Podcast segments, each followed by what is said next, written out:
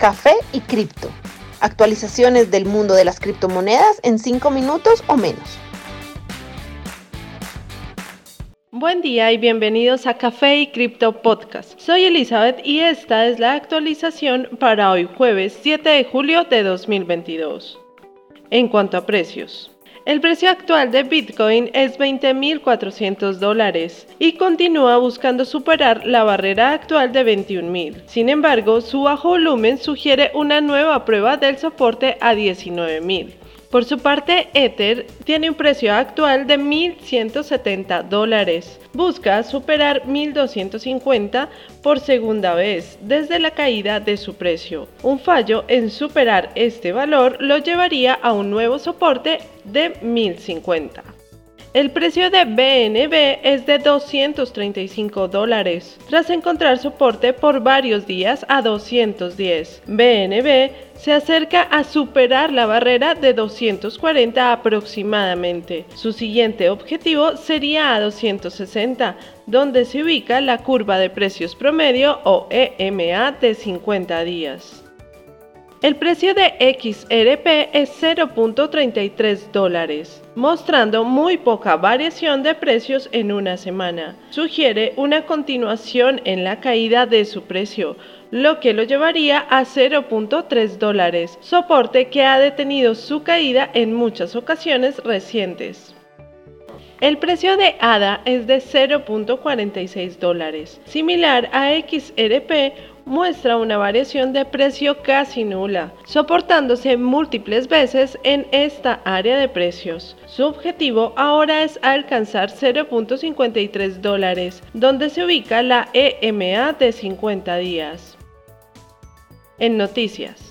El gobierno colombiano aprovechará la tecnología blockchain de XRP. Persist Technology, una firma de desarrollo de software, reveló que ha lanzado el primer registro nacional de tierras en la red de XRP para más de 50 millones de colombianos. La firma, con sede en Barcelona, reveló esto en un tuit del 1 de julio comentando que había trabajado con la iniciativa del gobierno digital del país, junto con el Ministerio de Comunicaciones por más de un año. Colombia ha mostrado menos avances en comparación con otras naciones latinas como Argentina, Brasil o El Salvador, las cuales han definido regulaciones y han creado un ambiente de crecimiento para activos digitales. Colombia apenas pasó recientemente un proyecto de ley para regular bolsas cripto.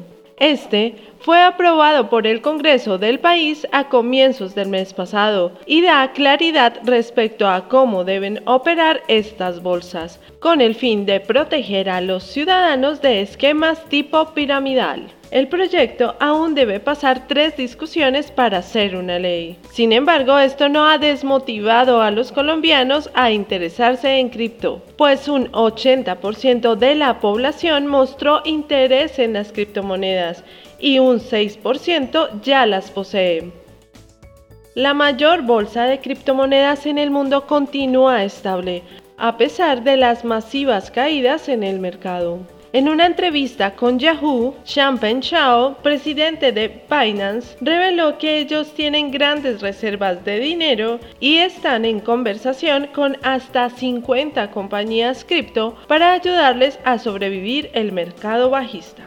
Agregó que además de ayudar a firmas con problemas, la bolsa busca incrementar su número de empleados, sumando 2.000 nuevos miembros a su equipo para finales de año insistió que contratar un nuevo talento durante el mercado bajista es perfecto, pues existe menos competencia de otras firmas ofreciendo salarios excesivos. No tenemos muchas deudas, dijo Chao. Seguimos siendo lucrativos y pocos nos deben dinero. Tenemos muy buen manejo de deudas. Los buenos resultados de Binance no son un accidente, pues no gastaron grandes sumas en campañas de marketing, al contrario que muchas compañías. Xiao también mencionó que sentía la responsabilidad de ayudar a firmas que tenían problemas, así esto no significara beneficios directos, dejando claro que los proyectos sin uso que adquieren usuarios con campañas de marketing excesivas no deberían ser salvados.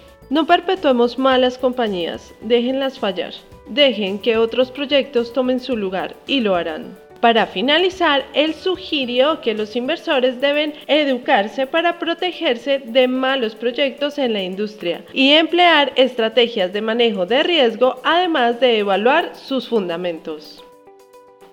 Indira Kempis, senadora del Congreso Federal de México, ha propuesto una ley que si es exitosa haría de Bitcoin una moneda legal en su país. Este proyecto de ley está basado en los obstáculos que los individuos mexicanos enfrentan para poder obtener acceso a productos financieros y de educación. Kempis justificó la adopción de Bitcoin mencionando que aproximadamente la mitad de los mexicanos no tienen acceso al sistema financiero del país, lo cual genera un enorme problema. Es necesario ejecutar acciones para que el uso de la tecnología pueda promover y garantizar la inclusión financiera. Fueron sus palabras. Por otra parte, el enfoque del gobierno y del Banco Central de México entra en conflicto directo con el proyecto de ley. El pasado enero, el Banco Central anunció que está a punto de crear el peso digital, su moneda oficial que esperaba que estuviese en circulación para el 2024. Además de eso, el ministro de Finanzas Arturo Herrera dijo que el uso de criptomonedas no estaba permitido en el sistema financiero mexicano y agregó que esta prohibición seguramente no cambiará en un futuro próximo. Gracias por acompañarnos en este nuevo episodio de Café y Cripto Podcast. No olviden seguirnos en nuestras redes sociales, Instagram, TikTok y Twitter, donde nos encuentran como Café y Cripto. Y recuerden, la cadena de bloques vino para quedarse. Los artículos y análisis mencionados en este podcast no constituyen una recomendación u oferta de inversión ni una promesa de resultados futuros. Haremos todo lo posible para garantizar la precisión de la información incluida en este podcast sin asumir ninguna responsabilidad por cualquier información faltante o incorrecta. Las operaciones con criptomonedas implican un elevado riesgo, incluyendo pérdida parcial o total del capital invertido y pueden no ser adecuadas para todos los inversores.